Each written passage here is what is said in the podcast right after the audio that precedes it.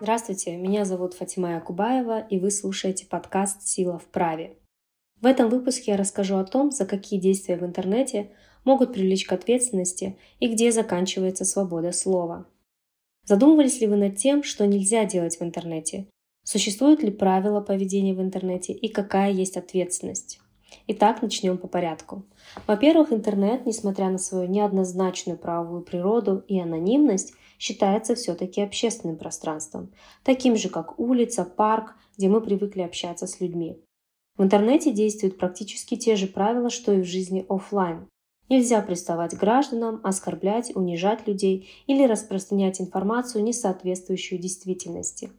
За такие действия могут привлечь к административной, гражданско-правовой, в отдельных случаях к уголовной ответственности. Например, административная ответственность, как правило, это штрафы, могут возникнуть, когда СМИ распространила сведения, порочащие честь, достоинство и деловую репутацию кандидата или политической партии во время избирательной кампании.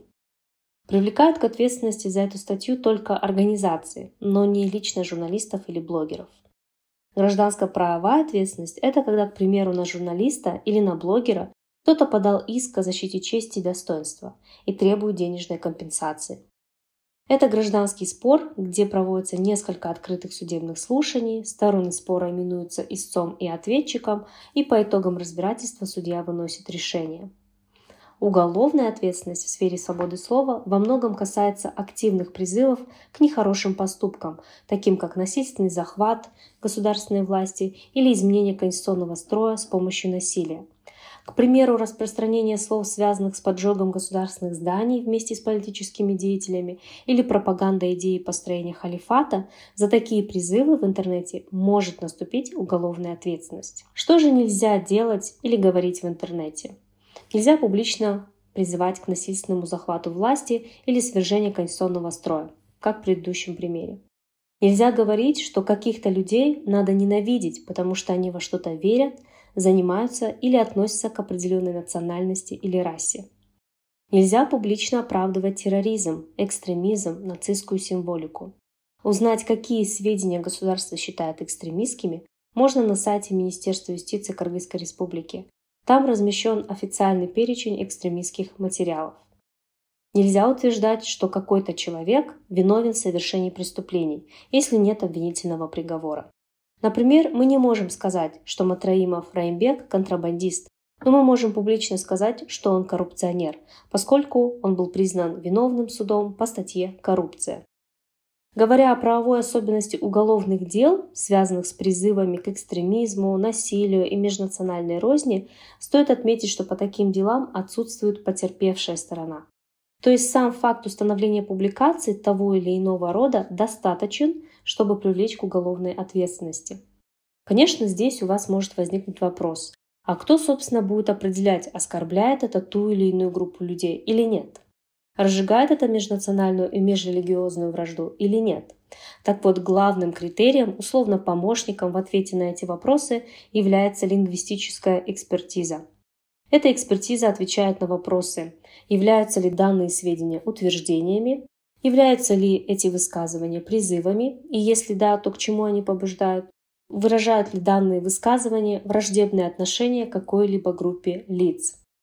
Как проходит уголовный процесс и гражданский процесс по свободе слова, можно говорить довольно долго, но обозначу некоторые нюансы. В уголовных делах изначально могут вызвать на допрос в качестве свидетеля и уже в ходе четырехчасового допроса сообщат, что подозревают в совершении преступления.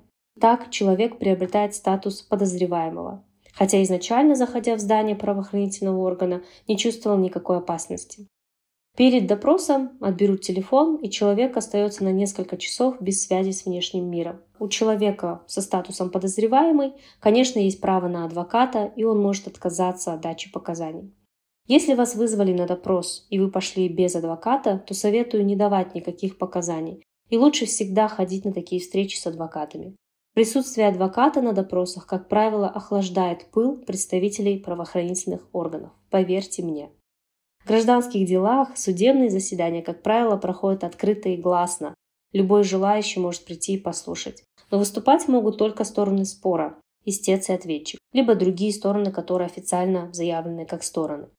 Каждая сторона может выступать от своего имени самостоятельно и не обязана нанимать юристов. И, конечно, такие личные вещи, как телефон, ноутбук, остаются при вас, их не изымают перед каждым заседанием. В спорах о границах свободы слова важно понять основную мысль, что такое утверждение, а что такое мнение. Если вам что-то не нравится или вы что-то считаете, то вы выражаете свое мнение. Нельзя, например, говорить, люди этой национальности или вероисповедания недостойны каких-либо благ и к ним надо применять насилие. Но можно сказать так. Мне не нравится этот человек, исповедующий такую религию, потому что он сделал мне что-то и когда-то. Тогда это будет считаться мнением, а не разжиганием розни, потому что вы основываете свое утверждение на конкретном факте, истории, которая произошла лично с вами. Отличие в том, что вторая версия – это ваша личная позиция, основанная на каких-то обстоятельствах. А вот первая – это утверждение и общее суждение.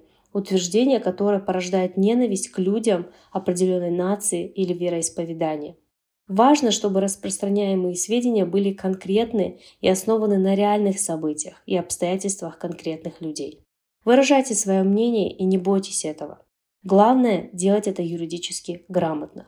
С вами была Фатима Якубаева. Знайте свои права и не нарушайте закон.